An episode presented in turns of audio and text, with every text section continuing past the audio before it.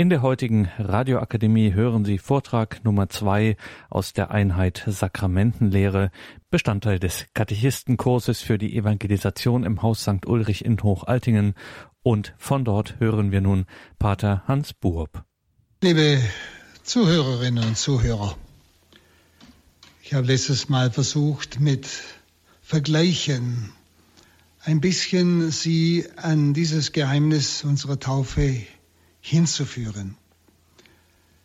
Ich glaube, man müsste auch einmal sich Gedanken machen, das überlasse ich Ihnen, was Himmel ist und auch was, ja, äh, das, was man den Nimbus nennt, diese natürliche Vollendung derer, die ohne Taufe gestorben sind, die aber natürlich durch das große Ursakrament Kirche auch zu diesem vollen Heil finden können. Aber ich glaube, gerade wenn man das einmal bedenkt, ahnt man überhaupt etwas von der Taufe. Dass es etwas so Entscheidendes, so etwas Wesentliches ist, wirklich an diesem ganzen Wesen des dreifaltigen Gottes und ja in seinem Wesen ja, daran nicht nur teilzuhaben, sondern darin zu leben. Wir haben eine Herrlichkeit in uns, wenn wir sie mit den Sinnen wahrnehmen würden, müssten wir sterben. Wir könnten es nicht aushalten. Es ist jene Herrlichkeit, die Christus ebenfalls nach der Taufe im Jordan in sich trug und die bei der Verherrlichung auf dem Berg Tabor einmal nach außen trat. Und deshalb möchte ich jetzt weiterfahren mit diesem Gedanken, und zwar das Wunder der Erneuerung. Taufe, ein Wunder der Erneuerung. Wir sind also in der Taufe in Gott hineingeboren. Nicht, wir sind einfach so etwas neben Gott. Wir nehmen zwar teil an seinem Wesen, so wie Kinder teilnehmen am Wesen ihrer Eltern. Nein, wir, das ist noch viel, viel mehr. Wir sind in Gott hineingeboren. Wir sind nicht mehr außerhalb des dreifaltigen Gottes. Wir sind mitten in diesem Leben und nehmen daran teil. Und leben von der Taufe an im Schoß Gottes. Schauen Sie, das sind alles Bilder, das sind alles Versuche mit menschlichen Worten, etwas Unaussprechliches auszudrücken. Sie müssen hindurchhören. Sie müssen etwas beginnen zu ahnen. Sie müssen wieder lernen zu betrachten dass Sie nach dem Vortrag die nächsten Tage immer wieder mal auch eine, eine Stunde Zeit nehmen, mal nur den Gedanken zuzulassen. Herr, was heißt das? Beten zuzulassen, dass der Geist Gottes Ihnen eine Ahnung geben kann. Also wir werden von Gott inniger getragen und genährt, inniger angeschaut, geliebt, als je ein Kind in seinem Mutterschoß mehr, als was ein Mensch uns an Zuwendung schenken kann, das geschieht jetzt von Gott her. Inniger getragen, inniger genährt vom göttlichen Leben her, angeschaut, geliebt, mehr wie ein Kind in seinem Mutterschoß.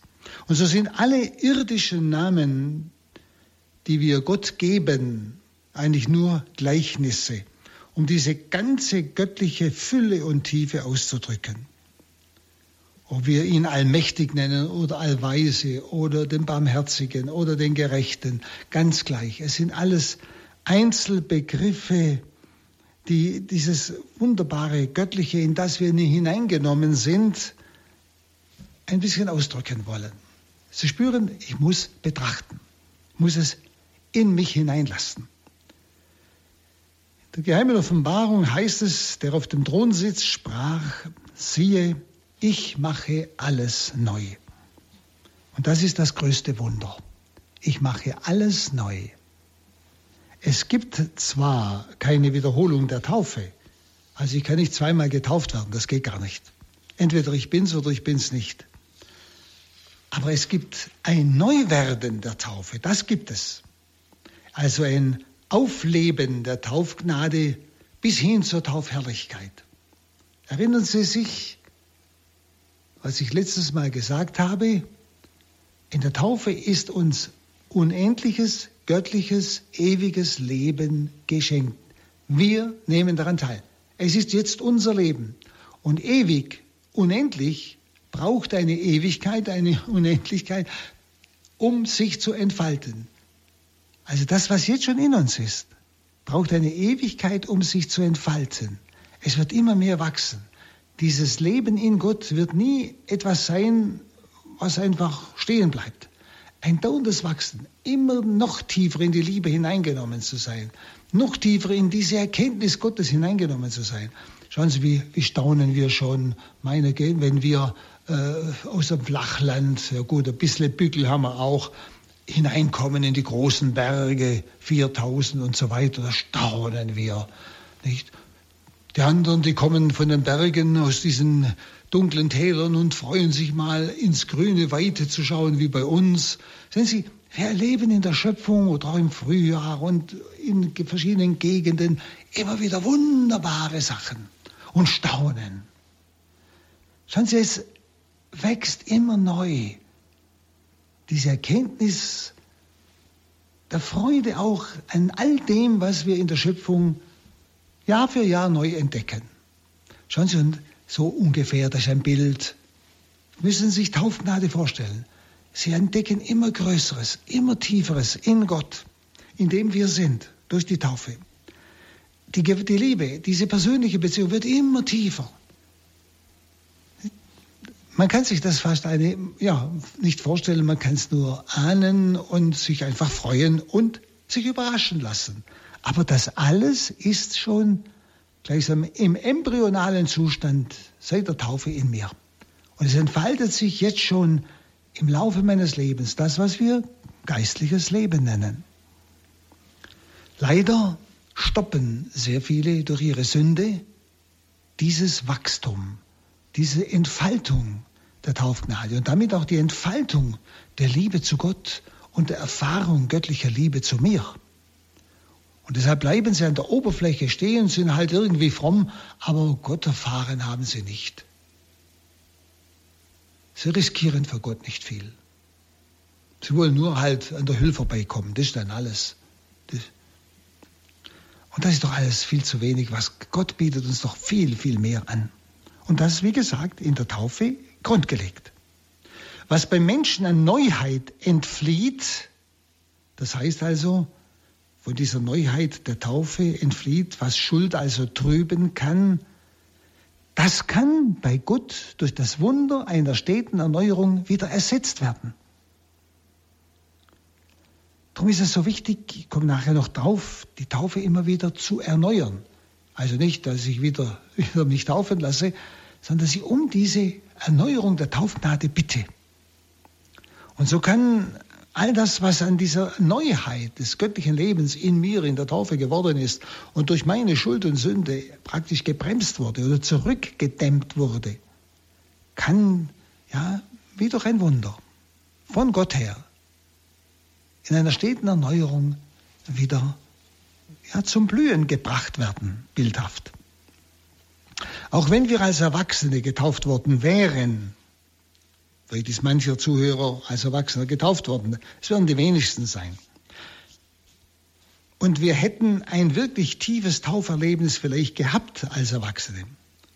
Dann sollten wir uns aber klar sein, das Erlebnis der Taufe, also das Gefühlhafte auch, das Erlebnis der Taufe reicht doch nicht hin an die Wirklichkeit der Taufe. Die Taufe ist eine bleibende Wirklichkeit in uns. Sie ist der Erneuerung unbegrenzt fähig. Die Taufe ist der Erneuerung unbegrenzt fähig. Und man spricht heute sehr stark von der Erneuerung der Taufgnade oder, äh, oder auch diese, diese äh, Weise der Ausgießung des Heiligen Geistes, also Geisttaufe. Das ist nichts anderes als diese unaufhörliche Weise der Erneuerung der Taufgnade.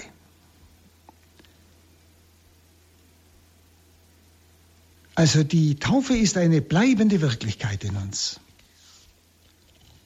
Und sie nimmt eine unwahrscheinliche Breite und Länge, Höhe und Tiefe ein.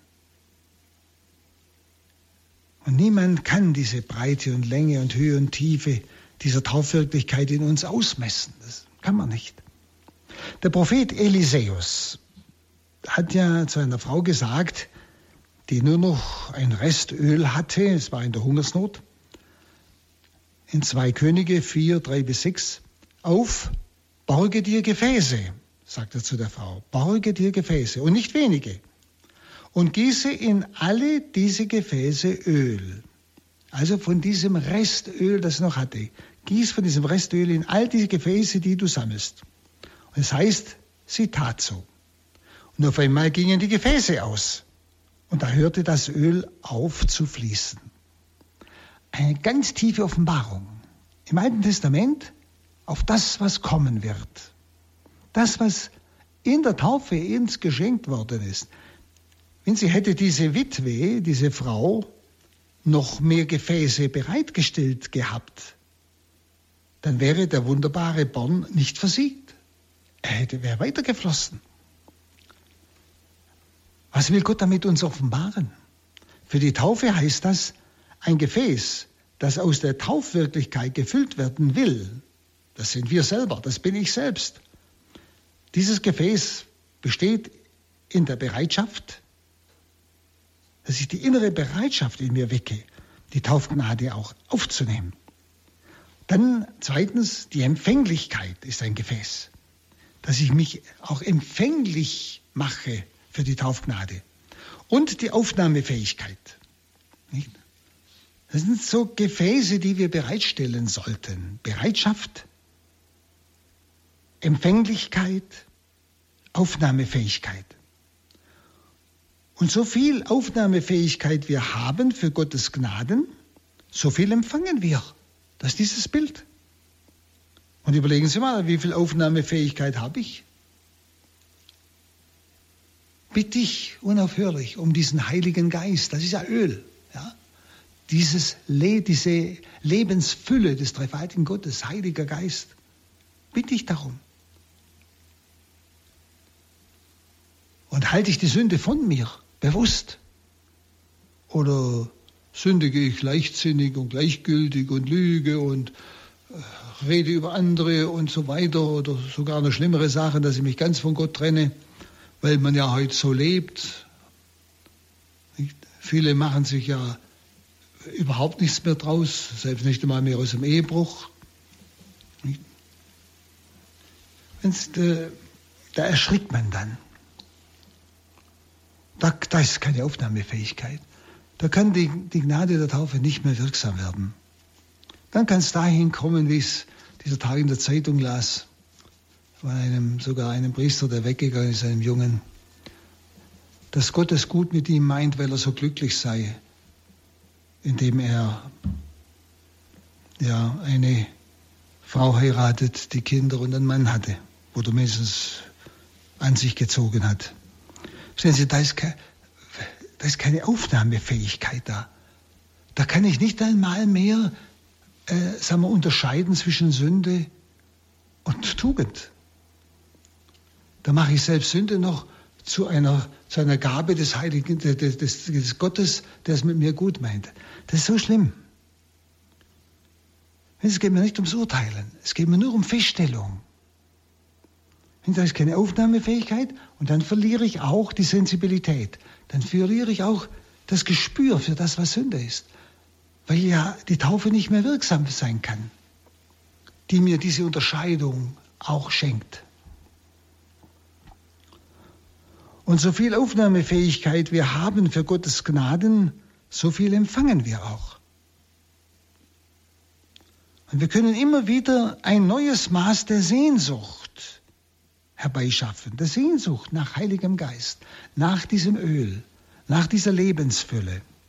Wir können immer wieder auch ein neues Maß des Verlangens nach diesem Heiligen Geist, nach diesem Öl herbeischaffen. Und jedes Gefäß, das wir herbeischaffen, wird gefüllt.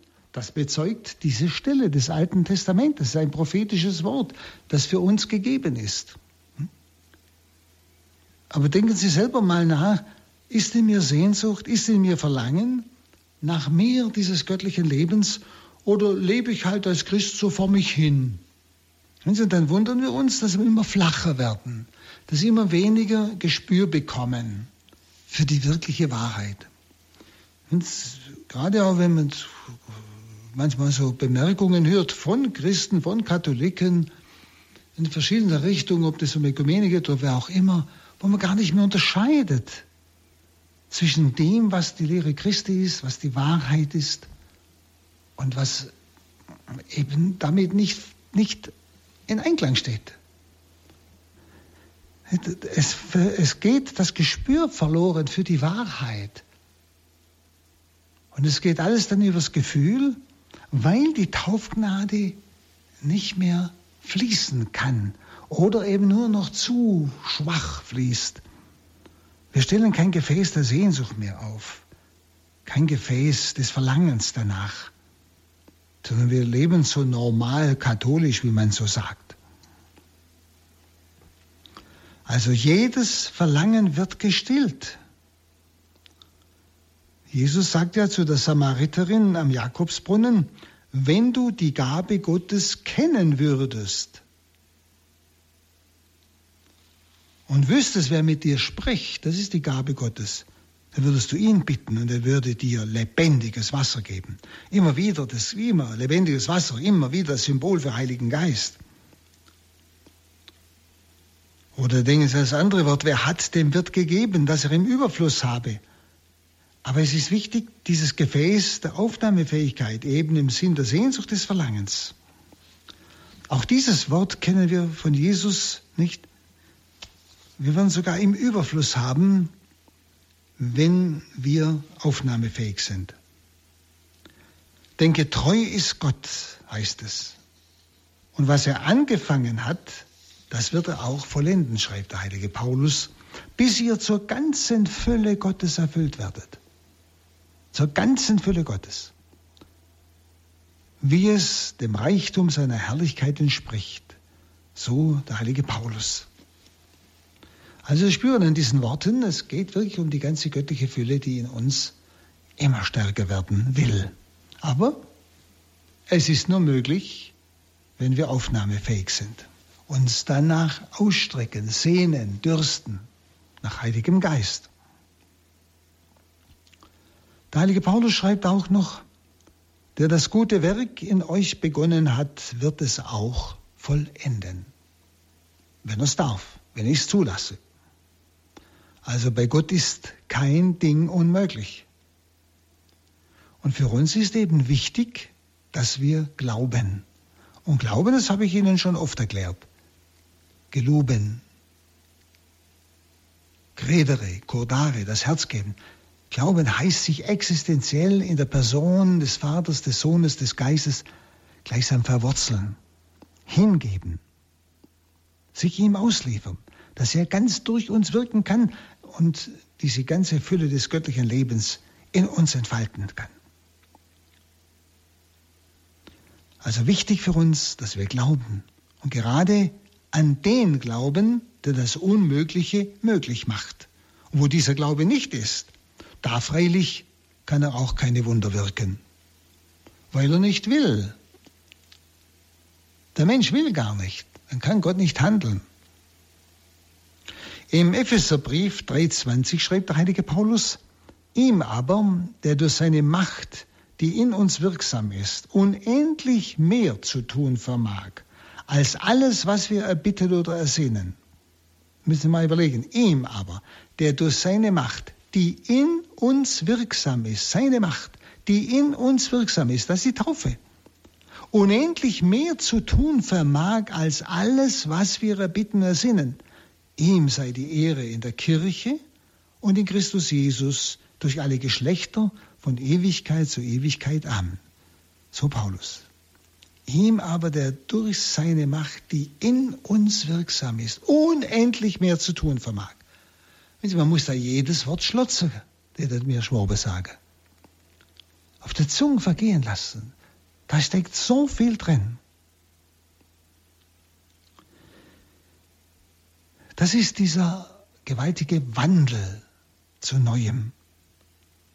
Und jetzt schauen wir mal noch auf den geistigen Empfang der Taufe.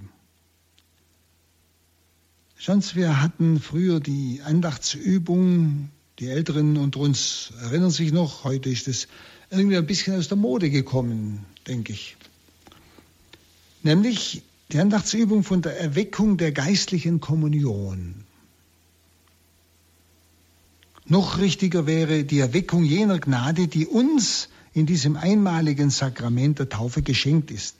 Also, wir haben immer wieder von der Erneuerung der Kommunion gesprochen, also Erweckung der geistigen Kommunion.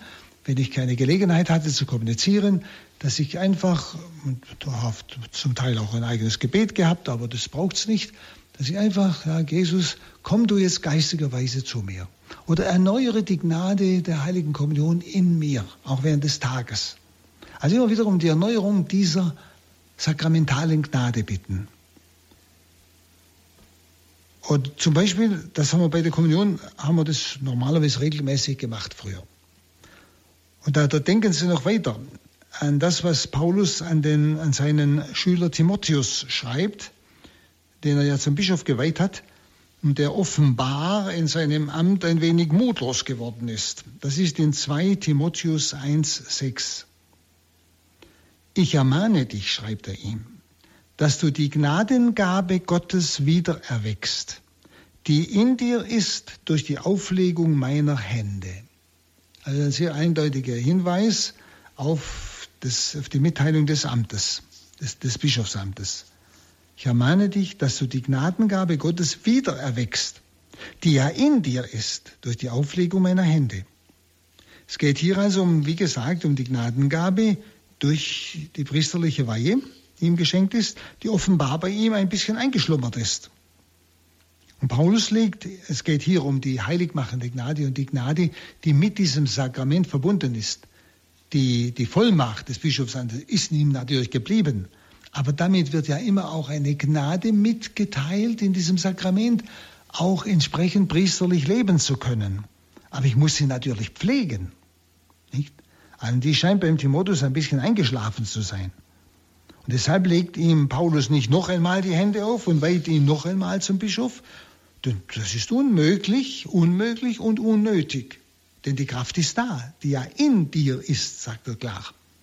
Diese Gnade, diese Kraft ist nicht tot, sie schläft nur. Und er selbst, Timotheus, kann und muss sie auch wieder wecken.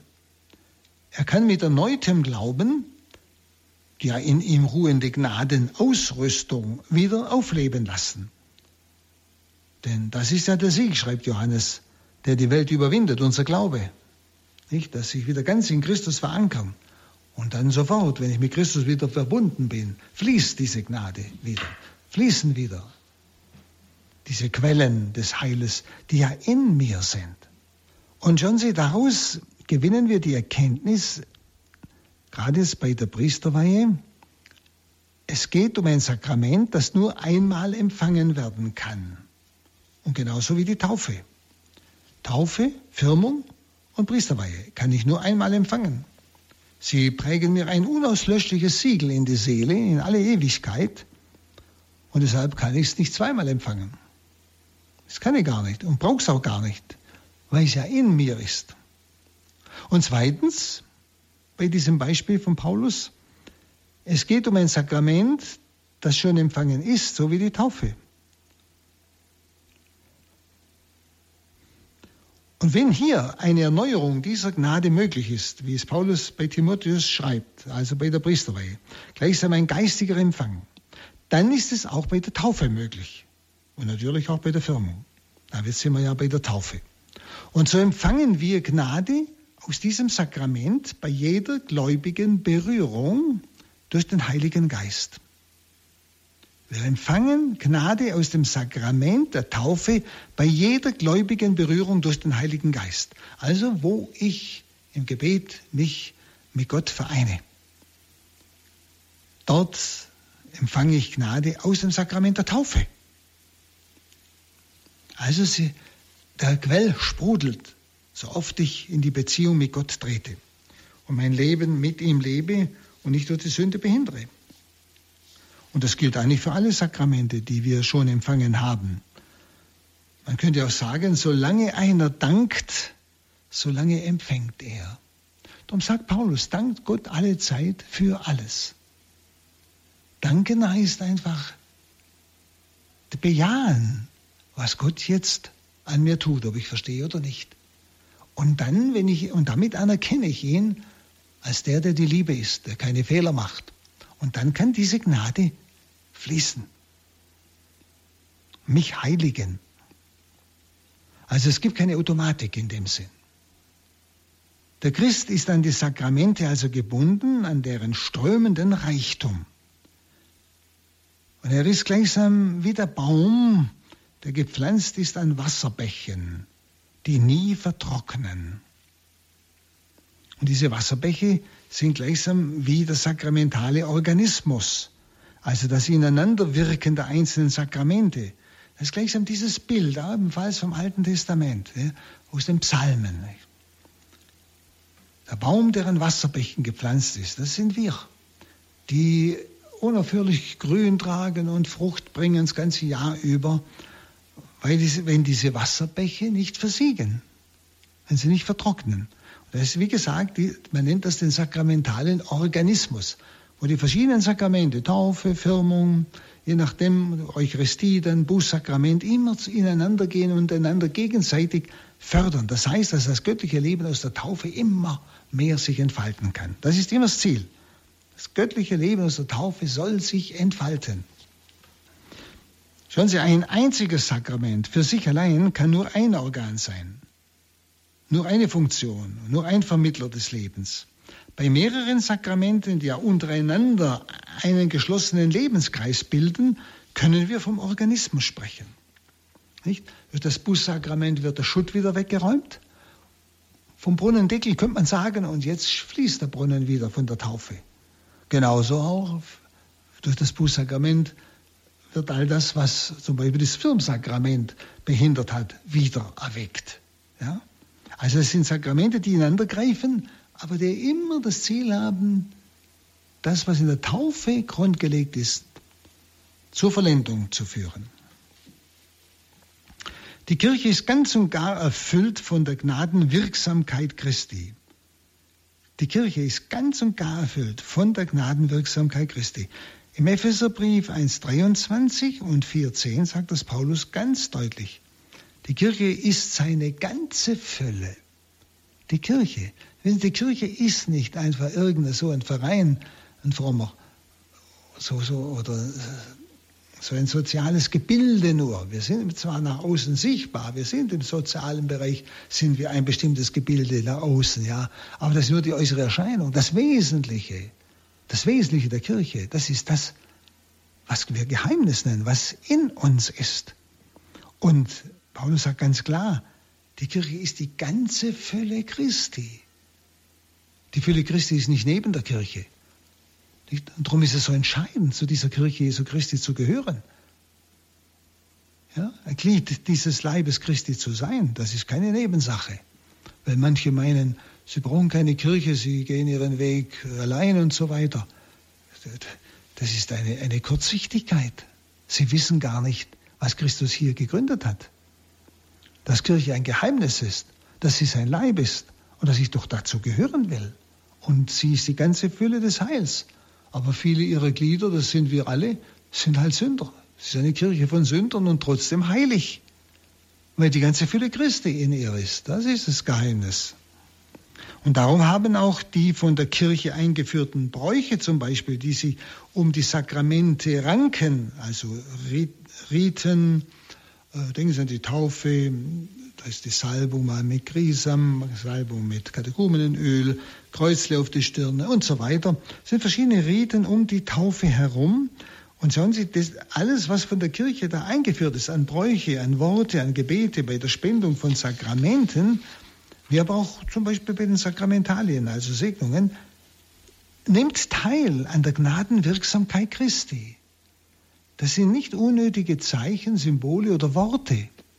Und sie können durch keine eigenen Worte ersetzt werden. Eigene Worte, äh, die haben nicht Teil an dieser Gnadenwirksamkeit Christi, sondern nur die, die von der Kirche selbst dafür bestimmt sind. Und sie sind umso mehr Gnaden vermittelnd, je mehr sie auch in der rechten Glaubenshaltung vollzogen werden. Also aus Glauben und nicht einfach nur routinemäßig. Und so gibt es gerade auch um die Taufe herum, zum Beispiel während des Kirchenjahres, verschiedene Gebete oder Worte, Bräuche, die gerade auch die Gnade der Taufe zur Entfaltung bringen. Zum Beispiel die Feier der Osternacht, die ja, worauf ja die ganze Fastenzeit vorbereitet. Aber überlegen Sie mal, wie Sie die Osternacht feiern. Ist das wirklich in der Fastenzeit vorbereitet, dass ich dort ganz bewusst meine Taufe erneuern? Oder spreche ich einfach die Worte nach, ich glaube, ich wieder sage, aber es ist keine Entscheidung, keine neue, vertiefte Entscheidung. Ja, ich wieder sage, all den Mächten der Finsternis, all dem, was mich immer wieder belastet und auch die, die, die ganzen Versuchungen zu dieser oder jener Sünde, ich wieder sage und ich glaube und ich verankere mich in Gott neu. Sie, das ist der Sinn der Osternacht. Dann gibt es andere Möglichkeiten, dieses Sakrament zu erneuern, also um die Erneuerung dieser Taufgnade zu bitten. Während des Jahres zum Beispiel das Kreuzzeichen und die Besprengung mit Weihwasser, das ja ans Taufwasser erinnert. Das sind nicht nebensächliche Dinge, sondern ich mich ganz bewusst unter das Kreuz Christi stelle, indem ich es wirklich mache und nicht einfach ein paar so Fuchteln da ins Gesicht nein oder in, vor, mir, vor mir hin, sondern ganz bewusst Stirn, Brust, die rechte und linke Schulter. Und das noch mit Weihwasser. Ich erinnere mich meine Kindheit, da war immer in der Stube ein Weihwasserkessel gehangen. Und wenn man zum Haus rausging, egal ob es Vater, Mutter oder ich war, jeder hat Weihwasser genommen, hat ein Kreuz gemacht, ging. Und wenn er gekommen ist, hat er wieder Weihwasser genommen und das Kreuz gemacht. Das heißt, er hat sich einfach unter diese Kraft der Taufe gestellt, um auch geschützt zu sein draußen gegen alle Einflüsse, die ja nicht alle von Gott kommen da draußen, das wissen Sie selber. Und dann auch, wenn man zurückkommt, gleichsam wieder wie so eine Art Reinigung. Nicht? Dass ich neu um diese neue Erneuerung der Taufgnade bitte, dass alles wieder von mir abfällt, was mich in irgendeiner Weise belastet. Vielleicht habe ich Zeugs gesehen, das mich belastet oder Dinge gehört, die mich belasten und so weiter. Nicht? Aber wissen Sie, wir, haben heute sehr viel einfach vergessen und wundern uns, dass der Glaube so oberflächlich geworden ist. Da geht es wirklich hier nicht um Äußerlichkeiten, Nebensächlichkeiten, es geht um Erneuerung der Taufgnade. Dieses göttliche Leben, na, der Gnade, durch die ich mitten im dreifaltigen Gott bin. Aber wenn ich nicht immer wieder den Schutt wegräume, der sich an mich hängt, von der Welt her, nicht, dann kann diese Taufgnade nicht aufblühen, mich ganz durchdringen und verändern. Und damit auch mein Glaube. Er wird irgendwo seicht, dünn und trägt er nicht mehr, wenn es notwendig wird. Oder eine weitere Form, diese Taufgnade zu erneuern, das ist auch das Glaubensbekenntnis, das ja bei der Taufe zum ersten Mal gesprochen wird. Wenn man als Erwachsener getauft wird, beim Kind tun es Eltern und die Paten. Genauso auch das Vaterunser. Das kann ich ja auch erst nach der Taufe sprechen. Wenn ich wirklich Kind Gottes geworden bin, kann ich ja sagen, unser Vater. Ja? Also all diese Gebete sind eine Form der Tauferneuerung. Und natürlich, ich kann jederzeit auch meine Taufgelübde erneuern. Dieses Ich widersage dem Satan und ich glaube an den dreifaltigen Gott und so weiter. Das ist die Erneuerung der Taufgelübde. Das kann ich für mich auch machen. Nicht der Text steht ja im Schott oder auch im Gotteslob, nicht in der Osternacht. Auch zum Beispiel das Gebet oder auch das Lied, das, Sie kennen, Jesus, dir lebe ich, Jesus, dir sterbe ich, Jesus, dein bin ich im Leben und im Tod. Dieses Gebet ist eine sehr starke Beziehung zur Taufe. Denn Taufe bewirkt Christusbezogenheit, Christusgehörigkeit, ich gehöre ihm, und Christus Hingegebenheit. Und das genau erneuere ich durch dieses Gebet oder Lied. Also auch das ist eine Weise, wie ich um die Tauf, um die Erneuerung der Taufgnade den Herrn bitten kann. Und dieses Gebet, Jesus, dir lebe ich, dir sterbe ich, dann bin ich im Leben und im Tod, ist irgendwie auch verwandt mit dem Wort aus dem Römerbrief 14.7, nämlich keiner von uns lebt sich selbst, keiner stirbt sich selbst. Denken Sie mal dran, Jesus, dir lebe ich, dir sterbe ich. Ja? Keiner von uns lebt sich selbst, keiner stirbt sich selbst. Leben wir, so leben wir dem Herrn. Sterben wir, so sterben wir dem Herrn. Ob wir leben oder sterben, wir gehören dem Herrn. Nicht? Deshalb ist dieses Jesus dir lebe ich, Jesus dir sterbe ich, dann bin ich im Leben und im Tod eigentlich eine Kurzzusammenfassung dieser Stille aus dem Römerbrief 14.7. Dann äh, weitere Möglichkeit, um diese Erneuerung der Taufgnade zu bitten, das kann der Sonntag sein, Tag der Auferstehung, wo ich die Taufgnade erneuere, persönlich. Es gibt auch sogar eine eigene Liturgie an der Stelle des Bußaktes bei der Heiligen Messe am Sonntag wo der Priester zuerst am Anfang der heiligen Messe das Weihwasser weiht und die Menschen damit besprengt, wo dann um diese Gnade der Tauferneuerung gebetet wird. Also anstelle des Bußaktes, da gibt es eine eigene Liturgie hinten im Messbuch für diese Erneuerung der Taufgnade. Das ist ja sinnvoll. Eine weitere Möglichkeit ist auch, dass Sie Ihren Tauftag feiern wenn sie überhaupt wissen, wann sie getauft worden sind. Und wenn sie es nicht wissen, lassen sie sich halt mal einen Taufschein rausschreiben im Pfarramt. Dann wissen sie es. Das ist ja übrigens auch ihre Urkunde als Gotteskind. Dann eine weitere Möglichkeit der Tauferneuerung und sogar Notwendigkeit ist die Feier der heiligen Eucharistie. Denn die heilige Eucharistie will ja diese Taufgnade in ganz besonderer Weise zur Entfaltung bringen. Und in der Eucharistie feiern wir ja mit Christus das Sterben, um mit ihm neu zu werden, wenn wir ihn empfangen. Also gerade durch die Eucharistie wird ja die, gerade die heiligmachende Gnade, die Taufgnade in uns erneuert oder sollte erneuert werden. In dem Maße, wie wir auch wieder bereitet sind, in welcher Ehrfurcht und Überzeugung wir Christus empfangen. Wenn ich natürlich unwürdig empfange, dann, dann mache ich es noch unmöglicher, dass Taufgnade wirksam werden kann. Da stoppe ich alles ab, das ist auch klar. Sie merken, es wird so vieles heute äußerlich getan, aber wird, ich habe den Eindruck, manchmal innerlich nicht mehr vollzogen. Es wird alles nur noch mitgemacht, aber es ist keine, auf, fällt die innere Haltung diese Ehrfurcht, dieses Staunen, zum Beispiel vor dem Geheimnis der Eucharistie. Oder denken Sie jetzt, weil ich schon erwähnt habe, das Sakrament der Buße, die Beichte. Gerade dieses Sakrament will uns ja, will ja gerade die Gnade der Taufe zur Vollendung führen. Es will wieder allen Schutt wegräumen, was das Leben der Taufgnade behindert.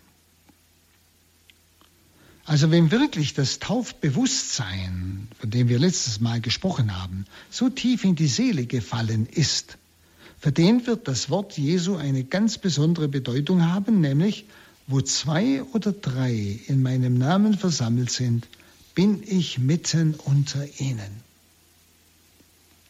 Also das ist eine Folge der Taufe. Dann, wenn wir zu zweit zu dritt sind, dann ist der Herr nicht nur in uns, er ist auch unter uns. Wir sind sein Leib. Und er benutzt den einen für den anderen. Er benutzt mein Wort, um ihnen etwas zu sagen. Und er benutzt meinen Dienst, um an ihnen etwas zu wirken. Und zwar nicht bloß ist natürlich, sondern Göttliches. Und diese Verheißung, wo zwei oder drei in meinem Namen versammelt sind, wird fast zu einer sakramentalen Verheißung. Denn der Herr ist ja unter uns, er ist der Handelnde und führt in, diesem, ja, in dieser Gemeinschaft der Getauften den Glauben zur Vollendung. Und die Gemeinschaft der Getauften ist eine weitere Weise, die Taufgnade zur Vollendung zu führen. Und was, ich glaube, auch das ist uns als Getaufte nicht voll bewusst. Sie, dieses Wort, wo zwei oder drei in meinem Namen versammelt sind, bin ich mitten unter ihnen. Da können Sie zu zweit oder zu dritt zum Beispiel in eine Versammlung gehen von Menschen, die fern von Gott sind, die weiß ich was für, für Interesse vertreten. Und sie gehen unter sie, aber ganz im Namen Jesu, sind ganz vereinigt miteinander, eins, und setzen Jesus Christus mitten in dieser Versammlung gegenwärtig. Das kann politisch sein, das kann auch Gruppierungen sein, wo ziemlich daneben sind, ganz gleich. Wir setzen Christus gegenwärtig. Und wenn er gegenwärtig ist, hat die Macht der Finsternis nicht mehr diese Macht. Und dann kann er handeln. Und es kann sein, dass es verändert sich etwas in der Versammlung. Es geschieht etwas in der Versammlung, wo sie gar nicht machen können. Aber wir nehmen da auch das eigentlich kaum ernst, oder? Das wäre manchmal schon im Pfarrgemeinderat eine große Hilfe, wenn wenigstens zwei oder drei bewusst da drin sind, in Einheit mit allen, die keinen ablehnen, nicht auch wenn es ihnen schwerfällt, die einfach im Innersten sagen, Herr, segne sie alle. Aber sie sind ganz bewusst eins, auch miteinander und setzen so Christus so gegenwärtig, dass kein Streit und solche Sachen entstehen können, dass man miteinander ehrlich um die Wahrheit ringt, um das, was jetzt von Gott her gesehen wichtig ist. Aber auch genauso kann das in einer vollkommen weltlichen Versammlung sein, wo vielleicht Menschen, vielleicht sogar Atheisten zusammenkommen, nicht? Aber wir setzen Christus gegenwärtig und bitten ihn, dass er handelt. Und da wollen sie gar nichts Großes tun. Sie wollen bloß in der Liebe bleiben.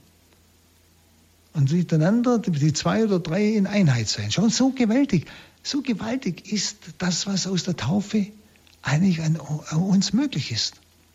Weil wir immer meinen, wir müssen alles selber machen. Wir müssen nur diese, die, diese Möglichkeit ausschöpfen, die wir haben, Christus gegenwärtig zu setzen. Er ist der Allmächtige und er kann ja, die Feinde zerstreuen, kann neue Einsichten schenken, wenn er gegenwärtig sein darf. Wir setzen ihn gegenwärtig. Und das alles hat mit der Taufe zu tun. Das ist eine unheimliche Vollmacht. Und wir ziehen uns meistens dann zurück ins, ins Mausloch nicht, und lassen solche Gruppierungen unter sich. Christus kann nicht, ist nicht gegenwärtig, weil wir ihn nicht gegenwärtig setzen und kann deshalb auch nicht handeln dort. Also bedenken Sie das. Wenn das alles hat mit dieser unbegreiflichen Berufung und Würde der Taufe zu tun, was eben aus uns geworden ist, dass wir in Gott leben und wenn wir zusammen in Einheit sind, dass der ganze Christus, der Leib Christi, gegenwärtig ist in einer solchen Versammlung. Die Frage ist nun, wie wird man in der Taufe Teilhaber am Reiche Christi? Der heilige Paulus antwortet darauf im Römerbrief 6, 1 bis 11. Eine längere Stelle. Aber die müssen Sie mal für sich auch lesen. Römerbrief 6, 1 bis 11. Wisst ihr denn nicht, dass wir, die wir auf Christus Jesus getauft wurden, auf seinen Tod getauft sind?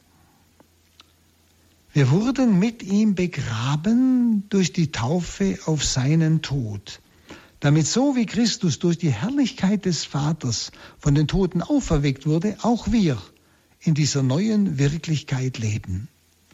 Das heißt, in der Taufe gehen wir gleichsam mit in den Tod Jesu. Das heißt, alles, was in uns tot ist, stirbt in diesem Tod Christi. Alles, was äh, einfach nicht Leben ist, wird in uns, was Sünde ist, stirbt. Nicht? Und wir stehen auf und nehmen teil an der Herrlichkeit Christi, an der Wirklichkeit Christi. Wenn wir nämlich mit der Gestalt seines Todes vereinigt worden sind, dann werden wir es auch mit der Gestalt seiner Auferstehung tun. Das ist auch diese Symbolik des Eintauchens und wieder gleichsam herausgehens aus dem Taufwasser. Und das wissen wir, unser alter Mensch wurde mitgekreuzigt, damit der Leib der Sünde vernichtet wird und wir nicht Sklaven der Sünde bleiben. Denn wer gestorben ist, der ist frei geworden von der Sünde. Also wer eben mit Christus, mit Christus in den Tod hineingegangen ist, das ist das, was in der Taufe eben geschieht. Der ist frei geworden von der Sünde. Nicht? Sind wir nun mit Christus gestorben, so glauben wir, dass wir auch mit ihm leben werden. Und zwar mit ihm. Wir haben dasselbe Leben in uns, das Göttliche. Wir wissen, dass Christus von den Toten auferweckt nicht mehr stirbt. Der Tod hat keine Macht mehr über ihn. Denn durch sein Sterben ist er allemal tot für die Sünde. Sein Leben aber lebt er für Gott. Ebenso, sagt Paulus, urteilt über euch selbst, ebenso. Ihr seid tot für die Sünde, aber ihr lebt für Gott in Christus Jesus. Das ist uns geschenkt in der Taufe, aber ich kann das natürlich alles wieder zunichte machen durch die bewusste Sünde. Auch dann gibt es eben die Erneuerung der Taufgnade durch die verschiedenen Möglichkeiten, die ich Ihnen schon gesagt habe. Also der Text weist auf zwei Dinge hin. Einmal dieser Text von Paulus. Wir sind eingegliedert in das Schicksal Jesu Christi, Schicksal von Tod und Auferstehung, eingegliedert in das neue Gottesvolk. Gott hat uns einen Lebensraum eröffnet und die Kirche ist notwendiges Werkzeug des Heiles. Notwendiges Werkzeug des Heiles, die Kirche. Sie ist Werkzeug, nicht Selbstzweck. Werkzeug Gottes. Er handelt durch seine Kirche. Das Heil geht durch die Kirche, von Christus dem Haupt durch seinen Leib die Kirche zu den Menschen. Und Kirche ist Grundsakrament. Aber sie ist es als abgeleitete Größe, und zwar abgeleitet vom Ursakrament Jesus Christus. Jesus Christus selber ist das Ursakrament. Und die Kirche ist das Grundsakrament, das in, dieser, in Jesus Christus wurzelt. Sie ist ja sein Leib. Und deshalb ist Aufnahme in die Kirche Übereignung an Jesus Christus. Das ist Aufnahme in die Kirche. Übereignung an Jesus Christus. Beides gehört zusammen. Und der Blick auf das Schicksal Jesu Christi bewahrt uns vor kirchlichem Triumphalismus. Das heißt, wir sind gerufen, mit Christus das Schicksal zu teilen. Immer wieder durch Tod zur Auferstehung, immer wieder durch Formen des Sterbens zum Leben. Das sind die vielen Dinge, nicht, äh, die uns manchmal so Überwindung kosten, ein Sterben, aber aus dem dann unwahrscheinliches Leben kommt. Also innere Kraft auf, auf Freude, die Frucht des Geistes, Friede, Freude, Liebe, Geduld und so weiter. Der zweite Gedanke, den Paulus anspricht mit dieser Stelle im Römerbrief, ist die Verpflichtung zu einem christlichen Leben. Taufe ist nicht nur Übertritt zum christlichen Glauben, Eintritt in die Kirche.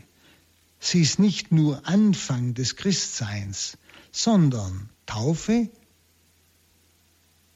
ist auch der beständige Ruf zum Christwerden der beständige Ruf zum Christwerden, also die bleibende Verpflichtung zum aktiven Mitleben mit der Gemeinde, der unaufhörliche Antrieb zur Verwirklichung der christlichen Existenz in der Welt, Antrieb, also es ist eine Kraft in mir, ein unaufhörlicher Antrieb. Also beständiger Ruf zum Christwerden. Die Taufe gibt uns die Gnade, wenn wir mittun, nicht? Und immer wieder den Schutt abräumen, da haben wir ja die anderen Sakramente und so viele andere Möglichkeiten, dann werden wir immer mehr wachsen. Es ist also ein dauerndes Christwerden. Nicht? Und da werden Sie auch merken, daraus ergibt sich einfach die Notwendigkeit, ich möchte sagen, die Pflicht, aber in Anführungszeichen, zu diesem Mitwirken in der Gemeinde. Das heißt, verpflicht auch die anderen in der Gemeinde mit zu Christus zu nehmen. Ich bin nicht nur für mich selber verantwortlich als Glied des Leibes Christi, als Getaufter, ich bin immer auch mitverantwortlich für das Heil aller, die zu meiner Gemeinde gehören, die wir zusammengeführt sind, ja, die wir am Ort diese Kirche darstellen. Hm? Und wissen Sie, das ist nicht einfach eine wilde Verpflichtung, so muss ich und so, sondern wir sind es den Menschen schuldig. Wenn wir begriffen haben, was in der Taufe in uns geschehen ist, wenn Sie, dann können wir nicht einfach das auf sich beruhen lassen und die anderen irgendwo äh, die Schutthalde hinunterlaufen lassen, sondern dann ist in uns der Wunsch, dass alle diese großartige Gabe und Gnade empfangen. Dass alle zu dieser Fülle des Heils kommen und zu dieser inneren Freiheit, die Christus schenkt. Und zu dieser inneren Freude, die der Geist gibt. Wir sind einfach diese, das, was wir selbst empfangen haben, auch den anderen schuldig. Die oft herumirren und es nicht wissen. Wir lassen sie an uns vorbeiirren, obwohl wir vielleicht manchmal Möglichkeit hätten, sie anzusprechen oder auch durch unser Leben ihnen ein Zeichen zu setzen. Dann verstecken wir uns, dass sie uns ja nicht erkennen als Christen. Und damit eigentlich ja, eine Ewigkeit eventuell verpassen. Und das ist schlimm. Also es ist der Anfang eines Weges, Taufe ist der Anfang eines Weges, den der Getaufte in der Kirche und mit der Kirche, und zwar in dieser Welt, gehen soll. Der sittliche Wandel soll also der Neuheit dieses neuen Standes entsprechen. Der sittliche Wandel ist eine Konsequenz, ist eine Folge dieser Neuheit, dieses neuen Standes, eben, dass wir in Gott jetzt sind und leben. Und so führt die Taufe auch zum Gottesdienst der Welt. Zum Gottesdienst der Welt heißt, dass wir, indem wir an der Welt mitwirken, in unserer Arbeit, in unserem Beruf, die Welt verändern. Und so ist Taufe ein Untertauchen, ein, könnte man sagen, Ertrinken, Absterben des alten Menschen und ein Auftauchen, Auferstehen des neuen Menschen. Es ist einfach Leben im Heiligen Geist. Ich möchte jetzt noch etwas dazu, zur äh, Heilsnotwendigkeit der Taufe sagen. Heilsnotwendig heißt, die Taufe ist zum Heil notwendig. Sie ist nicht überflüssig, Sie ist nicht nebensächlich, sondern sie ist zum Heil notwendig. Erstens einmal, es geht um die universale Bedeutung Jesu Christi. Universal, das heißt, Jesus Christus hat Bedeutung für jeden Menschen, egal welcher Religion er angehört. Er ist der einzige Erlöser jedes Menschen, nicht bloß der Christen. Im Johannesevangelium 3,5 sagt Jesus zu Nikodemus, Amen, Amen, ich sage dir, wenn jemand nicht aus Wasser und Geist geboren wird, kann er nicht in das Reich Gottes kommen. Er kann nicht in das Reich Gottes kommen. Dahinter steht also diese Endgültigkeit der Heilssendung Jesu Christi, aber auch die Universalität der Heilssendung Jesu Christi. Sie, darum war es unsinnig, was man eigentlich zum Teil aus theologischem Munde hören musste nach dem Vatikanum, nicht? dass Mission darin besteht, aus einem Buddhisten ein besserer Buddhist zu machen, aus dem Hindu ein besserer Hindu zu machen. Nein, es besteht die Missionierung darin, dass alle Jesus Christus als ihren persönlichen Erlöser kennenlernen. Und diese Botschaft sind wir allen Menschen schuldig. Die Taufe ist heilsnotwendig für das Heil. Dass man also nur durch Jesus zum Heil kommt. Das zeigen auch die verschiedenen Stellen in der Heiligen Schrift. Zum Beispiel Matthäus 11, 27. Niemand kennt den Vater, nur der Sohn. Oder Johannes 14, 6. Niemand kommt zum Vater, außer durch mich. Niemand. Also Taufe verbindet mit Jesus. Und die Heilsnotwendigkeit der Taufe ist also der konkrete Ausdruck für diese geschichtliche Bindung Gottes an Jesus Christus. Geschichtlich heißt eben in der Zeit, Jesus ist Mensch geworden und der Vater hat in der Menschwerdung das ganze Heil an Jesus Christus gebunden. Und Jesus Christus ist das Heil für die ganze Welt. Mit Unrecht wirft man dem Christentum Absolutheitsanspruch vor. Man sagt, ihr seid zu, zu extrem, ihr seid absolut, nicht, ihr lasst die anderen nicht gelten. Sie, das, das, wissen Sie, das sind also sentimentale, emotionale Gesprüche, die, die einfach der Wahrheit nicht entsprechen. Es geht nicht um Absolutheitsanspruch, es geht um die Wahrheit die sind wir den Menschen schuldig. Wir sind diesen Erlöser den Menschen schuldig. Wir können doch die Buddhisten nicht einfach laufen lassen, die nicht einmal einen persönlichen Gott kennen. Die kennen keinen. Der Buddha oder die, der, der, der, Dalai Lama, der zurzeit wieder das Land äh, reist, nicht, der, der kennt keinen persönlichen Gott. Es gibt keinen persönlichen Gott. Überlegen Sie doch einmal. Auf was, auf was gehen die zu? Auf irgendein unbewusstes, unbegreifliches Nirvana, wo sie nicht wissen, was es ist, wo sie meinen, es sei eine Vollendung, aber wie und was, weiß keiner. Es ist irgendwo eine Auflösung. Wir sind doch diesen Menschen den Erlöser schuldig. Denn dann stehen sie vor Gott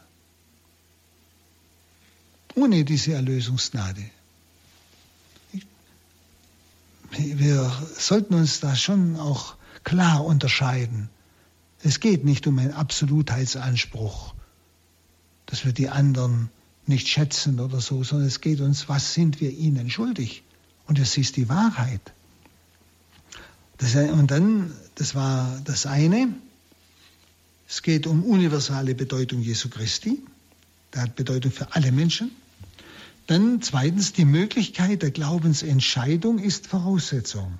Die Möglichkeit der Glaubensentscheidung ist Voraussetzung für die Taufe. Die unlösliche Zusammengehörigkeit von Taufe und Glaube haben die Christen von Anfang an davor bewahrt, eine starre, absolute Notwendigkeit der Wassertaufe zu behaupten. Absolute starre Notwendigkeit der Wassertaufe zu behaupten. Und zwar einfach die Zusammengehörigkeit von Taufe und Glaube. Beim heiligen Paulus ist ja Glaube und Taufe gewissermaßen austauschbar. Denken Sie an, was Jesus sagt. Wer glaubt und sich taufen lässt, der wird selig werden. Und dann, wer nicht glaubt, wird verdammt werden. Wer nicht glaubt. Ja? Bei Paulus ebenfalls ist Glaube und Taufe austauschbar. Und er spricht, Paulus spricht bei der Taufe vom Sakrament des Glaubens. Glaube und Taufe sind bei Paulus nicht zwei Wege, sondern nur zwei Aspekte des einen unteilbaren Ganzen, also des christlichen Heilsweges. Und so gab es schon immer auch die sogenannte Bluttaufe. Haben Sie davon schon gehört? Bluttaufe. Zum Beispiel, wenn Katechumene also einer, der sich auf die Taufe vorbereitet, schon in der Verfolgungszeit vor der Taufe noch gemartert wird und für Christus stirbt. Und ist eigentlich nicht mehr getauft worden. Und hier war der Glaube also, bei der Bluttaufe ist der Glaube das entscheidende Moment. Und das Blut des Einzelnen, der da gemartert wird, ist das Zeichen des Glaubens und der Hingabe. Also der Eingliederung in den Tod Christi. Denn im Martyrium geschah realiter, also wirklich, das, was die Taufe sakramental zeigt. Nicht? Bei der Taufe sakramental zeigt es mit Christus sterben und auferstehen. Und im Martyrium geschieht das Reale, wirklich. Nicht? Der Abstieg in den Tod Christi aus Glauben und Auferstehen zu neuem Leben. Der heilige Ambrosius im vierten Jahrhundert hat auch die Überlegung gehabt, die ja bis heute äh, in der Theologie eigentlich vertreten wird, dass es auch neben der eigentlichen sakramentalen Taufe und neben der Bluttaufe noch eine sogenannte Begierdetaufe geben muss. Also eine subjektive Rechtfertigung. Was ist gemeint? Gemeint ist ein Mensch, der nach seinem Gewissen lebt und auch gewiss die Taufe begehrt, erwünscht hätte, wenn er um die Bedeutung der Taufe gewusst hätte. Aber aus Unkenntnis oder aus Fehleinschätzung eigentlich ohne Taufe bleibt. So kann man überspitzt sagen, Taufe im Sinn der sakramentalen Taufe, der Wassertaufe, ist heilsnotwendig für den, der die Möglichkeit hat, das zu erkennen. Der größte Teil der Menschheit erkennt das ja nicht. Aber ein Großteil derer, die Taufe als heißnotwendig nicht erkennen, versuchen aber nach ihrem Gewissen zu leben und versuchen die Wahrheit zu, auch äh, nach der Wahrheit zu suchen. Das wäre die Begierdetaufe. Dann ein drittes. Der allgemeine Heilswille Gottes bleibt grundlegende Glaubensüberzeugung. Der allgemeine Heilswille, dass Gott das Heil aller Menschen will, bleibt grundlegende Glaubensüberzeugung. Das Neue Testament spricht mit aller Eindeutigkeit vom universalen Heilswillen Gottes. Gott will, dass alle Menschen gerettet werden. Das ist der universale Heilswille Gottes. In Titus 2.11 heißt es, die Gnade Gottes ist erschienen, um alle Menschen zu retten. Und in 1 Timotheus 2, 4 bis 6 heißt es, Gott will, dass alle Menschen gerettet werden und zur Erkenntnis der Wahrheit gelangen. Denn einer ist Gott, einer auch Mittler zwischen Gott und den Menschen. Der Mensch Jesus Christus, der sich als Lösegeld hingab für alle. Also sehr eindeutig, der Heilswille Gottes ist der Heilswille für alle Menschen. Da aber der größte Teil der Menschen, wie ich schon sagte, bisher die Taufe nicht empfangen konnten, weil sie nicht darum wussten, bleibt eine starke Spannung zwischen der Heilsbedeutung Jesu und dem Empfang der Taufe. Aber hier tritt sicher das Heilsakrament Kirche ein. Und zwar rettend und befreiend für alle, die nach ihrem Gewissen zu leben versuchen. Das Heilsakrament Kirche, das sind wir alle. Das durch unser Gebet und unsere Hingabe andere, die die Wahrheit suchen, die nach ihrem Gewissen leben, teilhaben an der Erlösung eben im Sinn der Begierde-Taufe. Ein viertes noch. Trotzdem bleibt das Phänomen, ja, man kann so sagen, der ärgerlichen Konkretheit der Offenbarung. Ärgerliche Konkretheit der Offenbarung, das bleibt. Wir kommen nicht daran vorbei, dass Gott seine Zuwendung an diesen Jesus und die, an die, die ihm nachfolgen, bindet. Da kommen wir nicht dran vorbei. Eine ärgerliche Konkretheit Offenbarung. Ärgerlich für die Welt. Dass Gott seine Zuwendung an diesen Jesus von Nazareth und an die, die ihm nachfolgen, das heißt die Kirche, bindet. Und das verstehen viele nicht. Deshalb ärgerliche Wirklichkeit Offenbarung. Aber es ist so. Und deshalb gehört Mission, Verkündigung des Weges Jesu immer in die Mitte derer, die Christus nachfolgen. Eine Christusnachfolge ohne Mission, ohne Verkündigung des Weges Jesu ist unwahrhaftig. Christ ist man nicht für sich allein, sondern immer für die anderen. Und Kirche ohne Mission ist nicht mehr die Kirche Jesu Christi. Also ohne, dass ich andere zu Christus führen will, dass es meine Absicht ist, sei es durch Wort oder mein Leben, ist nicht mehr die Kirche Christi. Also da muss man sich auch mal fragen, gehöre ich wirklich dazu? Ist es meine Absicht zu missionieren und für die Mission etwas zu tun, also für den Weg, dass andere, die Christus noch nicht kennen, zu Christus finden, dass da was geschieht? Und vor allem, wir haben heute so viele Ungetaufte um uns, wir brauchen nicht in ein Missionsland zu gehen, wir haben so viele Ungetaufte in unserem Land. Nicht? Erkennen die an meinem Leben, da gibt es etwas, was ich nicht habe. Erkennen Sie das? Lebe ich mein Christsein so überzeugt, auch meine Liebe zu Menschen, Hilfsbereitschaft etc., dass die wirklich fragen, wieso bist du anders? Und wo es sich ergibt, dass ich auch mal mein Glaube sage, ich glaube an diesen Gott und das macht mich glücklich. Ja, liebe Zuhörerinnen und Zuhörer, glaube, das genügt mal für heute. Lassen Sie das, wo Sie spüren, das ist für mich wichtig, noch einmal so durch Ihr Herz gehen, betrachten Sie es. Gehen Sie nicht schnell drüber weg, so im Sinn, jetzt weiß ich's. Wissen Sie, das sind Wirklichkeiten, die kann man nicht einfach wissen, sondern die muss man betrachten, dass sie immer mehr im Laufe des Lebens tiefer in uns hineingehen, was es eigentlich um mein Christsein ist, was es um die Taufe ist, und auch um die anderen Sakramente und all die Gnadenfülle, die dazu beiträgen, alles dazu beiträgt, dass diese unendliche Fülle der Taufe in mir sich entfalten kann. Das war sie, unsere Radioakademie bei Radio Horeb und Radio Maria im Rahmen des Ausbildungskurses Katechisten für die Evangelisation im Haus St. Ulrich in Hochaltingen hörten wir Vortrag Nummer zwei der Lehreinheit Sakramentenlehre mit Pater Hans Burb.